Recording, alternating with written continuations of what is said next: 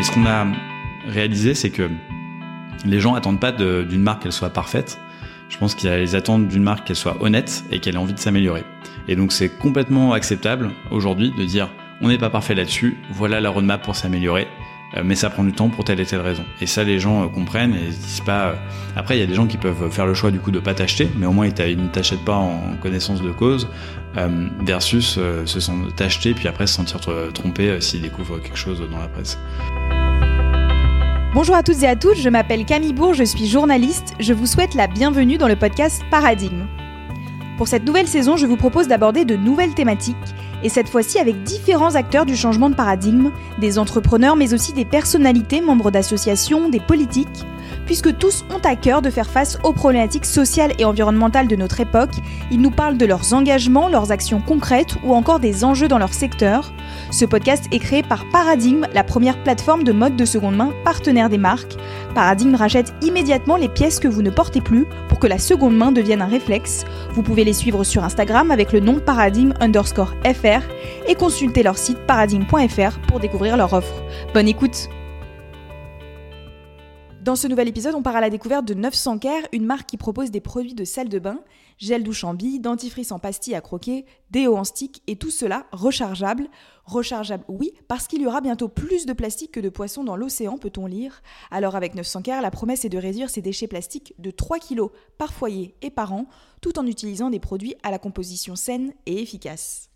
Bonjour Emeric, je suis ravie de te recevoir dans, le, dans un nouvel épisode du podcast euh, Paradigme. Salut Camille. Euh, J'étais très contente de, te recevoir parce que euh, j'entends beaucoup parler de, de 900 Care et j'ai vu aussi vos produits dans des magasins. Donc bah, je voulais en savoir un petit peu plus. Et pour commencer, je voulais que tu te présentes un peu, que tu nous dises bah, quel est ton parcours, qui tu es, quel âge as-tu, qu'est-ce que tu as fait avant de fonder 900 Care. Ouais. Bah, je suis hyper content d'être là déjà. Donc merci beaucoup de m'avoir invité. Donc je m'appelle Emeric, j'ai 32 ans, je suis papa d'un petit Gaspard qui a un an et je suis le cofondateur de 900 Care. Donc 900 Care, c'est une marque de produits d'hygiène rechargeables et notre but c'est de libérer toutes les salles de bain du plastique à usage unique. Et qu'est-ce que tu as fait du coup avant euh, avant 900 Care Est-ce que tu peux nous dire euh, deux, deux trois mots? Alors, j'ai fait une prépa euh, HEC, j'ai rencontré mon associé là-bas d'ailleurs. Euh, ensuite, on a eu des parcours assez différents. Moi, j'ai donc fait une école de commerce, ensuite j'ai fait du conseil dans une boîte qui s'appelle le Boston Consulting Group, où j'ai passé six ans à Paris et à New York, et où j'ai beaucoup bossé sur des boîtes de, de, grande consommation. Et Thomas, lui, c'est un pur entrepreneur, donc il a fait une autre école de commerce, mais après, lui, il a monté plein de boîtes. Une première boîte dans la restauration rapide, qui vendait des patates fourrées qui avait le super nom de Pop Tetoes, euh, et une deuxième boîte qui faisait du pressing à domicile, qui s'appelle euh, Soyez BCBG. Et qu'est-ce qui vous a poussé tous les deux à, vous associer et à créer une marque, donc 900 Care, dans la cosmétique? En fait, moi, j'arrivais un petit peu au bout de cycle euh, dans mon cabinet de conseil. J'étais assez frustré du fait de globalement pas avoir d'impact au quotidien. Et, par impact, il y a un peu les, deux sens. Il y a bien sûr le impact environnemental qui est hyper important euh, pour moi et qui est une des raisons pour lesquelles on, a fondé cette, société, mais aussi impact dans le sens euh, quand tu es euh, dans une position de conseil, tu prends pas de décision tu conseilles. Parfois tes décisions, enfin tes conseils sont suivis, parfois ils sont pas suivis. Souvent t'es parti avant de voir les résultats. Donc c'était très très frustrant de faire ça et donc euh, on a eu envie de monter un truc ensemble. On s'est rendu compte que tous les deux on avait des parcours super complémentaires. Aujourd'hui la façon dont on répartit le, le travail, c'est que moi je vais gérer toute la partie euh, euh, marketing, acquisition, optimisation du site en ligne et aussi toute la relation avec les investisseurs. Et lui va gérer toute la partie opérationnelle. Donc il va gérer euh, toute la partie euh, de formulation. Donc on a une équipe maintenant en interne euh, qui formule. On a trois personnes, donc c'est lui qui les pilote. la partie industrialisation et la partie logistique, service client, etc. Et donc comment est venue cette idée? Je pense qu'on réfléchissait à plein à plein d'idées. Et un jour un peu Archimède a eu son, son Eureka dans son bain. Moi, mon Eureka, c'était sous ma douche. J'ai regardé l'arrière de mon flacon de, de gel douche et j'ai vu que le premier ingrédient c'était de l'eau. Et en creusant un peu, tu te rends compte que dans un flacon de gel douche, tu as entre 80 et 90% d'eau. Et on, a vu ça, on s'est dit mais attends, il y a vraiment un truc qui est absurde parce que tu achètes de l'eau qui a voyagé du coup sur des kilomètres et des kilomètres, alors que de l'eau t'en as chez toi. Comme c'est liquide, tu es obligé de l'emballer dans une bouteille en plastique. La bouteille en plastique, tu utilises une fois, tu la jettes. Il y a vraiment un truc qui, qui enfin voilà, on marche sur la tête, il y a un truc qui va pas. Et donc l'idée toute simple qu'on a eue, c'était de dire, bah, est-ce qu'on peut pas rendre cette bouteille réutilisable et est-ce qu'on peut pas juste envoyer les ingrédients actifs? Et c'est comme ça que, que l'aventure a, a, commencé. Et pourquoi vous vouliez à tout prix euh, inscrire vos 900 k dans une démarche responsable? Bah, je pense que ça, ça vient de conviction personnelle. Euh, je pense que et Thomas et moi, on est euh, inquiets par voilà bah, toutes les problématiques environnementales. On, on pense que voilà, il faut. Enfin moi, mon, mon, un de mes combats, c'est de dire, je pense que si tous les cerveaux et les énergies étaient se focalisaient sur essayer de régler les problèmes qu'on a, on avancerait beaucoup plus vite. Et, euh, et, à un moment, j'ai eu envie de le faire aussi à ma, à ma propre échelle. Donc c'était vraiment plus une démarche personnelle à la base, de se dire on a envie de dédier notre énergie du quotidien à quelque chose qui, qui a du sens pour nous. Et, voilà, la, la, lutte contre le plastique, c'est un truc qui nous touchait beaucoup. Moi, ça me touche particulièrement parce que je suis d'une famille de plongeurs. Mon père est moniteur de plongée, donc euh, je plonge depuis 20 ans. Et euh, c'est vrai que tu vois au fur et à mesure du temps euh, bah, les coraux euh, qui blanchissent, plus en plus de déchets plastiques. Enfin bref, la, la pollution océanique, c'est vraiment quelque chose qui, qui, qui m'impactait beaucoup. Et donc on a eu envie d'apporter notre petite pierre à, à l'édifice. Mais après, avec aussi une conviction qui était de dire, vu qu'a priori on est quand même dans un modèle capitaliste, il faut qu'on arrive à concilier ça avec une croissance économique et que finalement le fait de faire une entreprise qui puisse toucher beaucoup de gens et qui puisse marcher d'un point de vue économique, c'est ça qui nous permettra d'avoir le, plus gros impact. Et donc, pour moi, c'est vraiment un. Je respecte beaucoup hein, tous les gens qui s'engagent en politique ou qui vont s'engager dans dans l'associatif, mais je trouve que le, le business c'est aussi un levier majeur pour transformer euh, l'économie et qu'il faut qu'on qu'on s'y mette. Et comment est-ce que vous avez fait On viendra sans doute sur ce que tu dis, parce que c'est très intéressant. Euh, comment est-ce que vous avez fait au début pour vous pour vous développer, pour vous lancer? Parce que vous êtes, je le précise, je l'ai peut-être pas dit depuis le début. Donc vous avez fêté vos trois ans il y a quelques temps. Je crois que vous êtes lancé en juillet 2019 c'est ça. Euh, donc il s'est passé quand même, je pense, beaucoup de choses en, trois ans. Euh, comment est-ce que vous êtes lancés tous les deux? Est-ce que donc vous étiez tous les deux au départ? Combien de temps vous avez fait en R&D Avec qui vous êtes entouré euh, Voilà. Quel a été le processus? Quel a été le premier produit que vous avez euh, que vous avez produit justement ou vendu? Raconte-moi un petit peu tout le, tous ces démarrages là. Donc juillet 2019, en effet, c'est le moment où moi je quitte mon taf et Thomas était déjà parti et donc c'est le moment où on se met à, temps plein dessus. Euh, en revanche, la commercialisation des produits, elle arrive que en décembre 2020. Donc là, ça fait moins de deux ans euh, finalement qu'on est euh, lancé à fond. Et donc il s'est passé plein de choses. La première chose qu'on a faite, c'était bah, prendre notre petit bâton de pèlerin et essayer de trouver un labo pour formuler les produits. On avait cette idée un peu folle, on avait réfléchi du coup, puisque en gros, donc on a eu cette idée sur le gel douche. Ensuite, on s'est dit bon Juste vendre du gel douche, ça nous paraît un peu compliqué parce qu'on voit pas trop euh, la personne aller juste acheter un produit sur notre site. Il faut qu'on ait d'autres produits. Donc on a assez rapidement pensé à deux autres produits, euh, le dentifrice et le déodorant. le dentifrice c'est une petite pastille à croquer, le déodorant euh, c'est un déodorant en stick avec un système de recharge. Donc tu conserves l'étui et tu insères des recharges qui sont emballées dans le carton. Et donc le gel douche, hein, c'est une petite bouteille réutilisable et tu insères des, des, petits bâtonnets avec tous les ingrédients actifs. Tu rajoutes l'eau et ça recrée ton, ton gel douche. Donc on avait cette idée sur le papier. On n'a pas de compétences euh, particulières en cosmétique, en formulation. Donc tu prends ton bâton de pèlerin, tu vas frapper à la porte de, de 50 euh, laboratoires, tu prends 49 noms et finalement on a trouvé un labo euh, qui a accepté de, de, bosser avec nous et de relever le défi.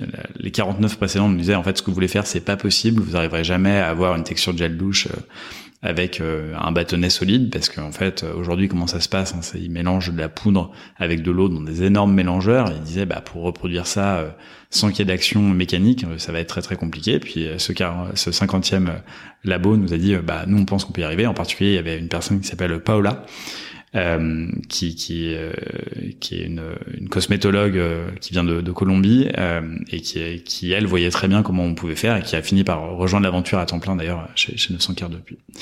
Donc là, il se passe quasiment un an et demi de, de R&D entre voilà août 2019 et, euh, et, décembre 2020 où on envoie nos premiers produits, il y a énormément de, de R&D. Euh, on commence avec bah, des premières versions des formules et là tout de suite on s'est dit euh, il faut quand même qu'on ait des retours euh, conso. Donc on a euh, lancé des campagnes de, bêta test. Donc on mettait des petites pubs sur Facebook en disant est-ce que ça vous intéresserait de tester notre dentifrice à croquer, notre gel douche gratuitement? Là on a eu plein de gens qui étaient intéressés. Donc déjà ça nous a vachement rassuré sur le potentiel du, du produit, mais surtout ça nous a permis d'apprendre plein de choses puisque les premières versions étaient bah, pas ouf. C'est normal, c'était les débuts. mais, euh, mais, du coup, c'était bien parce qu'on voyait que le concept parlait. On voyait aussi tout ce qu'il fallait euh, améliorer. On les gens étaient, euh, ont vraiment joué le jeu parce qu'on leur envoyait des questionnaires assez détaillés. On en appelait certains pour avoir vraiment des retours aussi plus plus quali. Et ça, ça nous a permis d'itérer beaucoup sur les formules. Sur chaque produit, on a fait à peu près 100 versions de, de, de formulation. Et euh, au bout d'un an à peu près, en juin 2020, on s'est dit là c'est bon, on a la bonne formule. On a lancé du coup une campagne de, de prévente sur une, une plateforme qui s'appelle Ulule, qui a super bien marché. Donc l'idée c'était de dire voilà notre projet, voilà les formules, on a besoin d'argent pour lancer la prod. Qu'est-ce que, enfin, est-ce que vous pouvez euh, précommander et euh, accepter de recevoir vos produits six mois plus tard? Euh, La campagne a cartonné, c'est devenu la campagne hygiène beauté la plus financée sur Ulule. On ferme la campagne sur Ulule. À l'époque, il permettait pas de d'étendre. Et là, on a encore plein de demandes de gens. Donc on se dit c'est trop con, on n'a pas de site. Qu'est-ce qu'on fait? Donc on a relancé sur une deuxième plateforme qui s'appelle KissKissBankBank. Et là encore super succès puisque on est devenu aussi la campagne la plus financée sur sur KissKissBankBank. Donc ça nous a vraiment donné un bel et euh, donc euh, la campagne se, finit. Et là, du coup, on est face à la, nouvelle problématique qui est d'industrialiser, parce que c'est sympa de, de, faire des choses sur une petite paillasse, mais en revanche, passer à l'échelle euh, de manière industrielle, c'est compliqué, notamment parce que toutes ces galéniques, donc toutes ces formes-là, existaient pas trop dans le monde de la cosmétique, ou même pas du tout dans le cas du, du jet de douche. Et donc là, bah, énorme galère, on a pris beaucoup de retard parce qu'on a appris plein de trucs, mais c'était c'était super complexe. Finalement, on arrive à livrer à partir de, de, décembre, entre décembre et janvier, euh, avec un peu de retard, mais les clients été assez compréhensifs parce qu'on leur a fait vraiment vivre euh, l'aventure. On a eu plein de galères, des machines qui cassent, etc. Donc à chaque fois, on documentait ça, on prenait des petites photos en disant voilà telle pièce a cassé. Donc les, les gens étaient très très compréhensifs parce qu'ils avaient l'impression de de faire partie de l'aventure. Et ensuite, on, ouvre notre site euh, assez rapidement. Enfin, en parallèle, on est contacté par Monoprix, donc euh, on lance en donc on ouvre notre site en décembre 2020. On lance chez Monoprix en avril 2021, et dans la foulée, on, réalise une grosse levée de fonds de 10 millions d'euros avec des, fonds de, venture capital pour pour se développer. Ah c'est un beau parcours. En quelques mois, euh, vous avez bien grossi.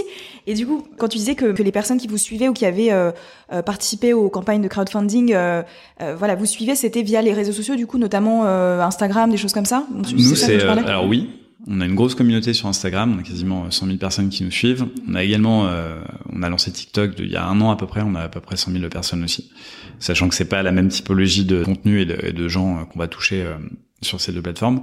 Mais notre réseau le plus puissant, en fait, c'est notre newsletter. On a une newsletter qui est très très lue, on a des taux d'ouverture qui avoisinent les, les 50%, donc c'est euh, enfin hyper élevé pour du e-commerce.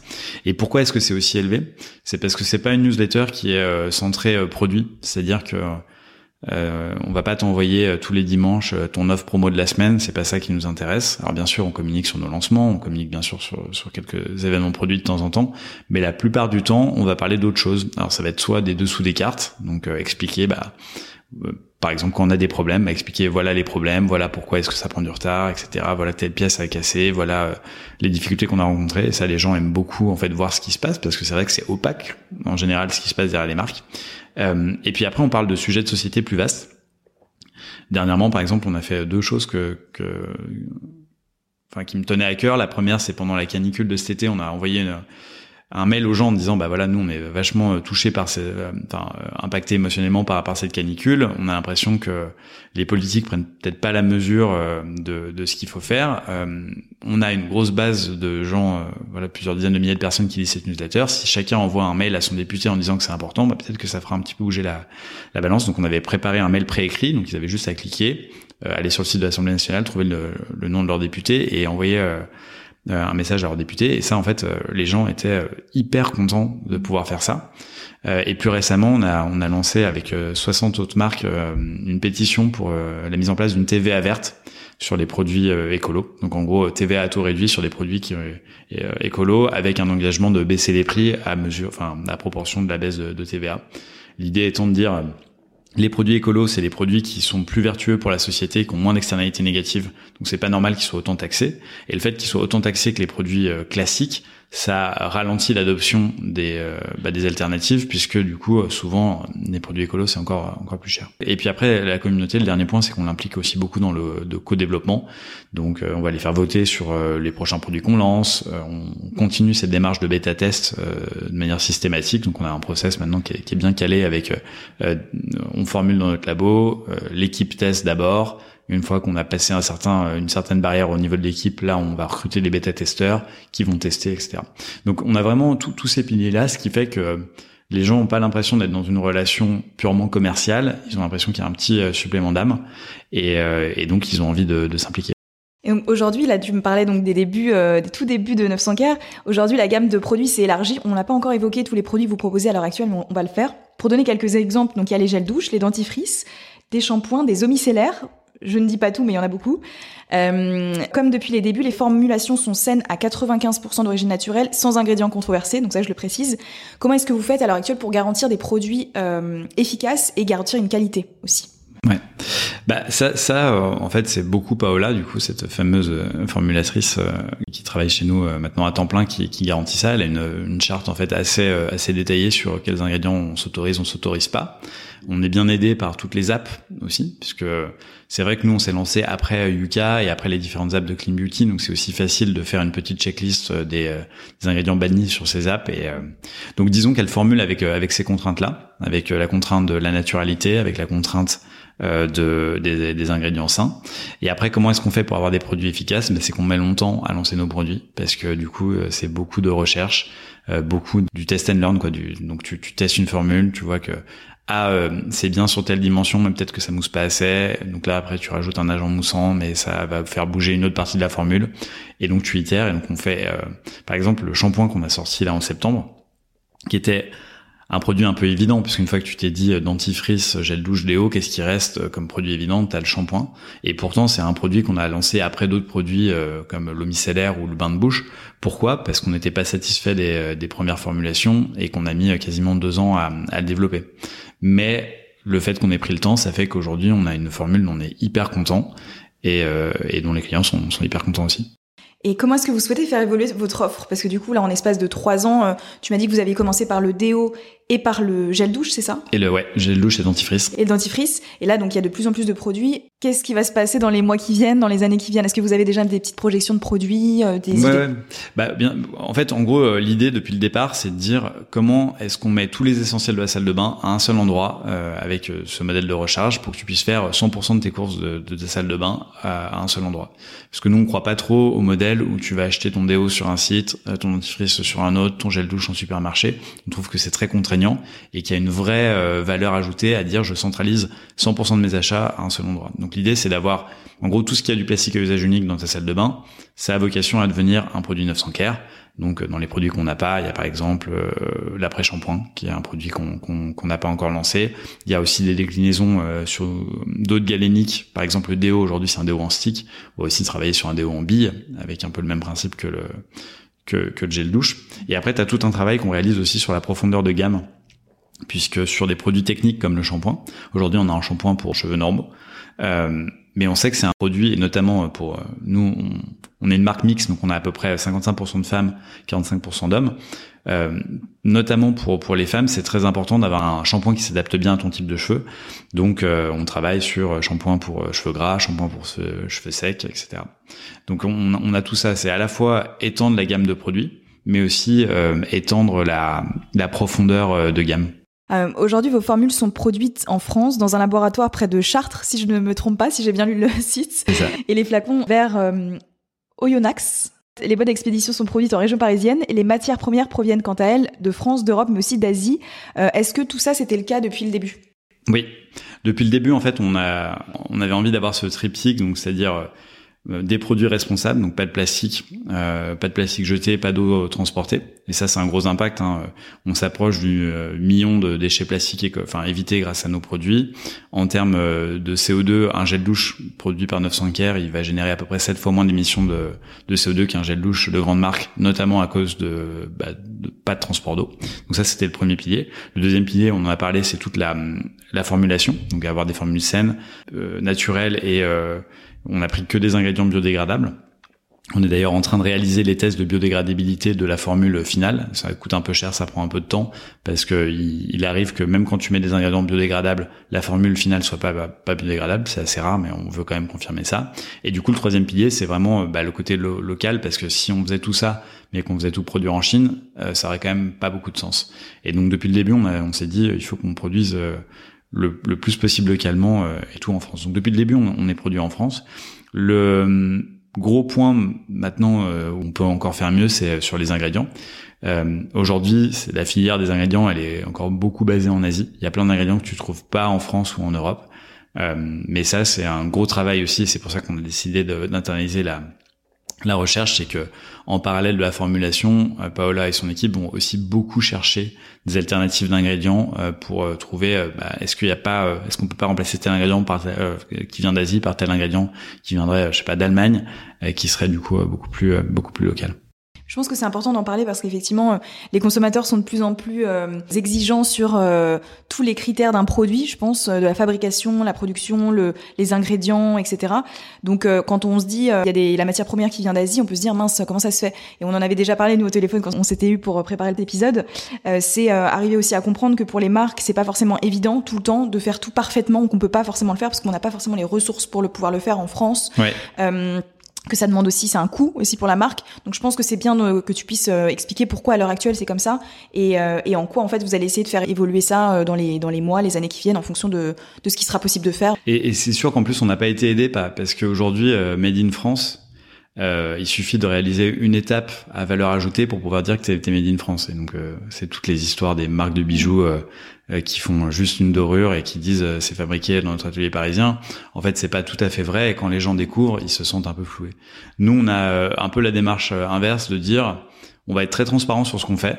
Il y a plein de choses qu'on fait pas bien. Par exemple, dans les dans les projets d'amélioration, aujourd'hui, nos flacons ils sont en plastique recyclé à 50% on se satisfait pas de ça, on aimerait bien arriver à 100%. Aujourd'hui, il y a plein de contraintes techniques qui fait que c'est pas possible, mais en tout cas, on, garde ça en tête et on essaye, euh, voilà, avec euh, la, progression de la filière, d'arriver à, on espère arriver un jour à, 100%.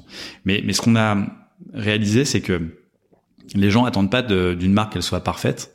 Je pense qu'ils attendent d'une marque qu'elle soit honnête et qu'elle ait envie de s'améliorer. Et donc, c'est complètement acceptable aujourd'hui de dire, on n'est pas parfait là-dessus, voilà la roadmap pour s'améliorer mais ça prend du temps pour telle et telle raison. Et ça, les gens euh, comprennent et se disent pas. Euh, après, il y a des gens qui peuvent faire le choix du coup de pas t'acheter, mais au moins ils ne t'achètent pas en connaissance de cause, versus se sentir t'acheter puis après se sentir trompé s'ils découvrent quelque chose dans la presse. Et, et notre philosophie globalement, c'est de dire, enfin, c'est beaucoup plus simple si t'as pas grand chose, enfin, si t'as rien à cacher tu risques pas d'avoir de scandale en fait puisque bah tout est là et, après on assume les choses qu'on qu'on fait pas encore assez bien et on sait qu'on travaille dessus pour s'améliorer. Et on n'a pas encore parlé de, où est-ce qu'on pouvez vous trouver vos produits à l'heure actuelle, mais j'aimerais bien qu'on parle de ces systèmes d'abonnement parce que c'est aussi ce qui fait l'originalité de, de, votre de votre marque. Euh, est-ce que tu peux nous en parler un petit peu, nous dire est-ce que c'est ce que vous proposez depuis les débuts euh, Est-ce que ça marche bien? Est-ce que vous êtes quand même revendu euh, à l'extérieur? Parce que moi, je pense que quand je vous ai découvert, c'était sans doute via les réseaux sociaux, mais aussi en, boutique, à Monoprix pour ne pas les citer. je ne sais pas si c'est encore le cas aujourd'hui. Donc, qu'est-ce que tu peux nous dire? Bah ça, ça c'est quelque chose qui a beaucoup changé pour le coup. On avait en se lançant un peu cette euh, cette théorie de dire euh, on va être un, un acteur omnicanal. Et euh, ce qu'on a appris, c'est qu'en fait, c'est difficile de faire les deux. Et donc, on a décidé de vraiment se recentrer euh, juste sur le online. Donc, on est en train de, de sortir de, de, chez Monoprix là, à l'heure où on se parle. Euh, en fait, c'était c'était assez intéressant puisque on s'est rendu compte que sur des produits très innovants, c'est pas facile à vendre en retail et particulièrement nos produits pour deux raisons. La première, c'est que les gens comprennent pas ce que c'est. Euh, là où en fait sur un support digital, en général, les gens viennent parce qu'ils ont vu une pub sur Instagram, qui est une pub vidéo où on explique. Et en fait, une fois que c'est expliqué, c'est très simple. Mais euh, sur un présentoir, euh, les gens ne prennent pas le temps de lire et donc du coup ne, ne comprennent pas. Et le deuxième problème, c'est que même quand ils comprennent, euh, quand tu es en rayon et que du coup, comme t'as pas d'eau, tu as une toute petite boîte d'ingrédients actifs qui est vendue au même prix que le gros gel douche plein d'eau à côté, il y a une perception valeur qui est compliquée. Et du coup, en euh, nous, on n'a pas trouvé la clé pour euh, réussir à, à vendre ces produits euh, en distribution physique. En revanche, en, en, ligne, ça, ça, cartonne. Et ça cartonne aussi grâce à ce modèle d'abonnement, puisque c'est un peu bateau ce que je dis, mais j'ai encore rencontré personne qui appréciait aller faire ses courses chez Monoprix pour aller acheter du dentifrice. Tu vois, c'est pas le rayon dentifrice, c'est pas un rayon plaisir. Euh, pareil sur le rayon déo, pareil sur le rayon euh, gel douche, même s'il y a des gens qui aiment bien qui aiment bien sentir, donc c'est peut-être un peu plus nuancé. Et du coup, la proposition de valeur de dire euh, tu t'abonnes, ça arrive directement dans ta boîte aux lettres puisque comme il n'y a pas d'eau, en fait, ça prend vraiment pas de place, donc ça se glisse dans une enveloppe et ça passe dans, toutes les boîtes aux lettres. Ça fait moins de 3 cm notre notre notre, notre pack.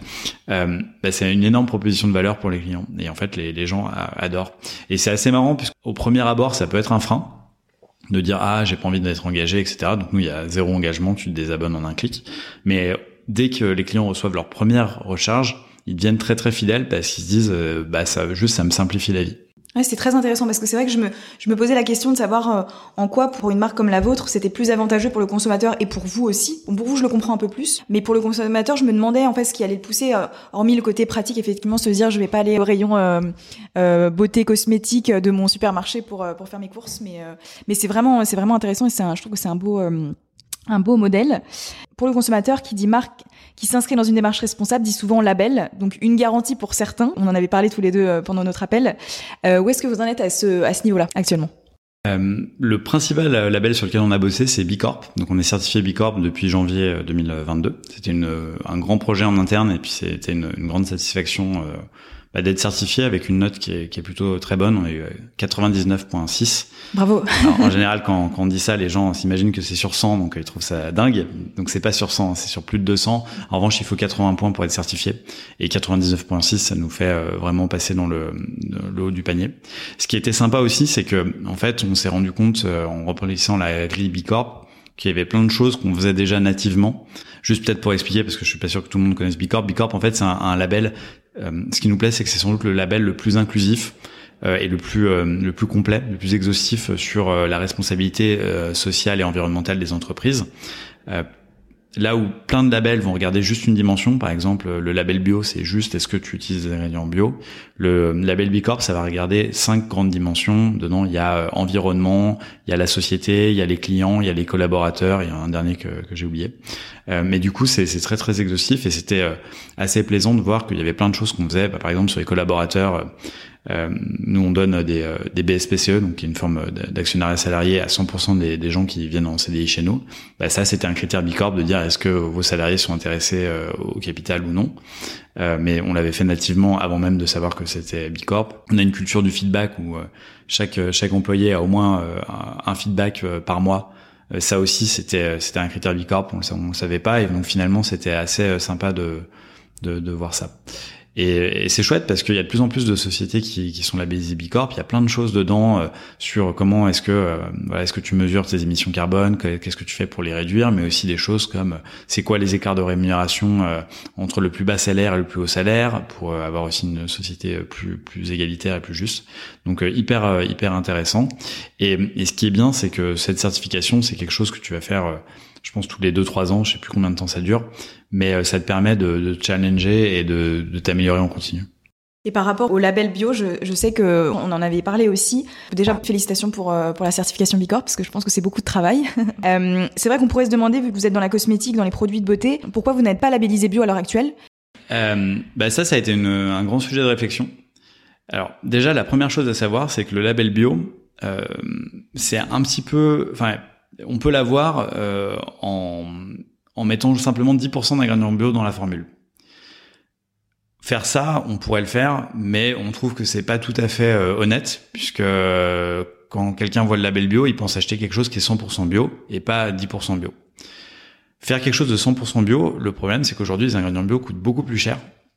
Et ça touche du coup à une question qui est hyper importante pour nous, c'est Comment est-ce que tu rends l'écologie accessible? Aujourd'hui, on a fait le choix d'avoir des formules qui sont naturelles, mais pas bio, mais ça, ça nous permet d'avoir un price point qui est beaucoup plus accessible. Aujourd'hui, ça coûte 3,50€ un gel douche, euh, là où euh, l'équipe, enfin, si on faisait du bio, on serait obligé d'être à 7-8 euros. Et en fait, à 7-8 euros le gel douche, personne t'achète.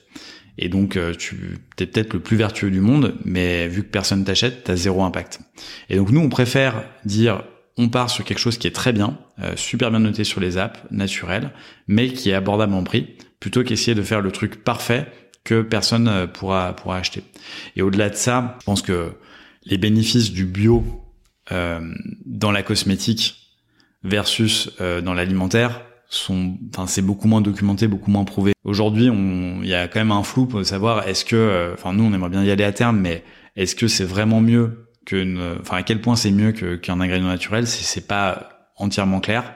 Là où euh, dans l'agriculture c'est très clair puisque c'est voilà, moins de pesticides etc que, que t'ingères.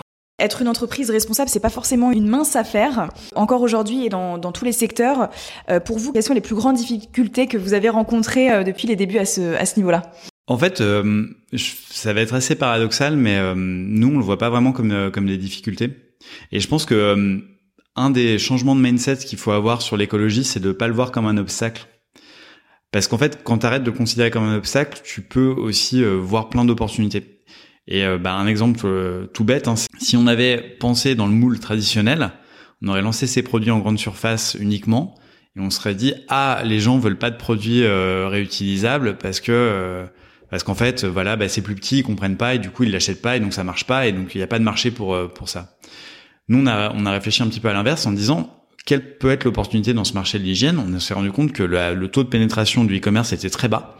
Euh, c'est à peu près 10%, alors que la moyenne des biens de grande consommation, c'est 30%, et que tu as certains secteurs comme l'électronique où c'est 50%. Et quand tu y réfléchis, tu te dis, mais c'est absurde que ce soit si bas, parce que, parce que ce que je disais tout à l'heure, personne n'a envie d'aller acheter son dentifrice en grande surface, t'achètes tout le temps la même marque, tu pourrais très bien euh, juste lâcher en ligne. Et donc quand tu creuses et tu, tu tires la, la, la, pelote de laine, tu, tu, te rends compte que la raison pour laquelle c'est si bas, c'est pas une question de demande consommateur, c'est une question euh, euh, pour les, les marques. C'est-à-dire que quand tu vends des produits pleins d'eau, et eh bah ouais, c'est lourd et donc ça coûte cher à expédier et donc bah, vendre en, ligne des produits qui valent pas cher et qui sont très lourds, c'est compliqué. Donc nous on a pris ça et on s'est dit attends donc nous comme on veut enlever le, le, le, plastique de la salle de bain, on est obligé d'enlever l'eau du coup, on a des produits qui sont beaucoup plus légers.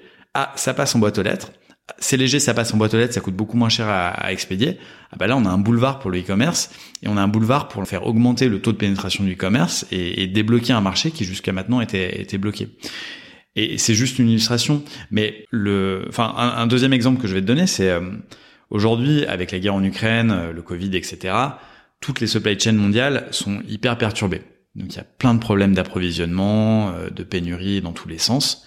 Le fait d'être local et de produire en France, ok, tu peux dire que c'est plus cher, mais euh, d'un autre côté, tu gagnes vachement en agilité.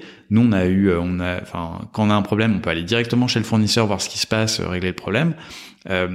et bah, dans un monde où le transport va coûter de plus en plus cher parce que l'essence va coûter de plus en plus cher, être local, ça a quand même beaucoup de sens. Et, et du coup, faut qu'on arrête de, de, se dire à chaque fois, ah, ça va être compliqué de, de transitionner sur un monde plus vert, c'est sûr que si on réfléchit pareil qu'avant, ce sera compliqué. Si on veut faire la même chose qu'avant euh, en étant plus green, ce sera compliqué. Et d'ailleurs, dans mon secteur, c'est des gens qui vont dire ah ok, je vais t'envoyer un flacon en verre, puis après tu vas me le renvoyer, je vais le nettoyer, puis je vais te le renvoyer plein. Et ça, on marche sur la tête. C'est-à-dire que la consigne, c'est très bien, mais ça marchera jamais. C'est super contraignant pour le pour le client. C'est euh, c'est hyper lourd à transporter. Ça coûte une blinde. Ça, économiquement, ça marchera jamais. C'est sûr que si on, on raisonne comme ça en disant comment est-ce que je livre le, le, le shampoing ou le gel douche à la personne euh, de façon plus écolo, on n'arrivera pas à trouver des modèles qui marchent. En revanche, si tu essaies de prendre un peu de hauteur et d'essayer de voir quelle peut être l'opportunité, là, tu as plein de choses qui, qui arrivent. Donc, euh, moi, je le, je, je le vois pas vraiment comme une contrainte je le vois vraiment plus comme quelque chose qui, nous, aide. Ça nous porte bien sûr d'un point de vue marketing, c'est-à-dire qu'aujourd'hui, euh, ce serait, euh, enfin, se voiler la face que, de dire qu'il n'y a pas, a pas une demande consommateur pour ça et que, bien sûr que ça nous aide. Les gens euh, s'intéressent à nous parce qu'on est plus écolo, donc c'est déjà une grande force. Mais ça nous aide aussi d'un point de vue opérationnel, coût, et, etc. Et après, nous, nos challenges, c'est plus, c'est pas des challenges qui sont liés à l'écologie, c'est des challenges qui sont liés plus aux économies d'échelle. C'est-à-dire comment est-ce que tu fais pour aller te battre avec les, grands conglomérats qui produisent des millions d'unités chaque année, qui ont des supply chains ultra optimisés, qui ont des coûts hyper bas? Comment est-ce que tu arrives à faire des produits qui soient aussi accessibles? Mais c'est pas tellement nous notre problème de coût, c'est pas parce qu'on est plus euh, écolo, c'est parce qu'on est plus petit. Quand tu es plus petit, bah tout coûte plus cher et donc tu dois tu dois te battre avec euh, avec d'autres armes. Merci pour cette réponse très complète. On arrive du coup à la fin de l'épisode. Donc comme je le disais euh, en début de discussion, euh, vous avez fêté vos trois ans euh, récemment, très récemment, cet été. je voulais parler un petit peu du coup de l'avenir pour la dernière question. quels sont vos projets dans les mois à venir et puis après à plus long terme? Bah là déjà on a un, un très grand projet qu'on a annoncé dimanche dernier, donc c'est tout frais, mais on souhaite ouvrir notre capital à nos clients. Donc ça s'appelle le creux d'equity, ça permet en fait aux clients de devenir actionnaires et d'acheter un petit bout de, de 900 k C'était un truc qui était hyper important pour nous parce que euh, on vit dans un monde où euh, bah, investir dans les startups c'est réservé euh, souvent soit à des business angels très riches, soit à des fonds dont c'est le dont c'est le métier. c'est un secteur qui est risqué, c'est-à-dire que bien sûr investir dans une startup c'est moins sûr que d'investir en bourse. Il y a aussi une chance de tout perdre, mais c'est des secteurs où tu peux faire aussi des très gros retours. Et quelque part, nous, ça nous gênait de se dire que notre croissance qui est quand même due à nos clients bénéficie pas euh, à, à, nos clients. Donc on voulait vraiment leur, leur permettre de, de faire ça. Au-delà de ça, c'est aussi leur permettre de voilà continuer. euh, ils ont été bêta testeurs, ils se sont abonnés. euh, L'évolution logique, c'est qu'ils possèdent une partie de l'entreprise, de la même façon que nos employés possèdent une partie de l'entreprise, parce que ça permet d'avoir une, une société qui va répondre aux enjeux d'un peu toutes les parties prenantes et pas juste euh, les actionnaires, même si on adore nos actionnaires et qui sont ils ont un rôle très nécessaire dans, dans l'économie. Euh, on pense que c'est hyper euh, hyper positif de faire ça. Donc ça c'est un gros projet pour nous. Euh, on est hyper content. Là on a lancé du coup euh, les préinscriptions dimanche. On a eu plus de 1500 personnes intéressées en 24 heures, donc on était euh, hyper hyper content de de, de ça. Euh, et après, non, bah, la, suite, c'est euh, continuer à développer notre gamme de produits euh, pour répondre à cette promesse de dire euh, euh, comment est-ce que je, t'offre le service le plus euh, complet et le plus simple possible euh, pour pas que tu aies à penser à acheter ces différents produits de la salle de bain sur, sur plein de plein de sites. Donc euh, compléter la gamme, approfondir la profondeur de gamme continuer à travailler sur nos coûts pour euh, être en mesure de baisser encore euh, encore plus nos, nos prix demain. Et après, aujourd'hui, on est simplement en France. On a commencé à lancer un petit peu la, la Belgique et la Suisse, qui marche très bien. L'idée, c'est de dire, euh, bah, cette innovation, faut qu'on arrive à l'apporter à, à d'autres pays, puisque à la différence de pas mal de, de secteurs euh, et de, de, de jeunes marques digitales, nous, on a très peu de concurrence en France et on a très peu de concurrence euh, à l'international. Pourquoi? Parce que euh, c'est très compliqué à créer. Il y a une vraie, un vrai savoir-faire de formulation. Il y a encore plus de savoir-faire sur l'industrialisation. Et aujourd'hui, il y a des vraies barrières. Là où dans plein de secteurs, en fait, la capacité de production est déjà disponible et tu peux aller voir un, un et d'ailleurs, il y a plein de marques qui bossent avec les mêmes producteurs et qui ont des produits qui sont très très similaires et c'est juste le marketing qui change. Pour nous, c'est très différent. Et donc, on se dit qu'il y a vraiment une opportunité à la fois d'avoir un impact, mais aussi une opportunité économique d'aller euh, d'aller s'étendre dans dans d'autres pays. Bah merci Emeric d'avoir euh, participé à, cette, euh, à cet échange et à ce nouvel épisode de podcast. Bah, merci beaucoup Camille. Merci d'avoir écouté cet épisode. S'il vous a plu, je vous invite à le partager sur les réseaux sociaux, Instagram, LinkedIn, Facebook, Twitter, en identifiant Paradigme et l'invité. N'hésitez pas à mettre 5 étoiles sur les plateformes de streaming audio et à en parler autour de vous. Vous avez des questions ou des suggestions à faire, écrivez-nous également sur les réseaux sociaux, on se fera un plaisir d'échanger avec vous. Je vous dis à bientôt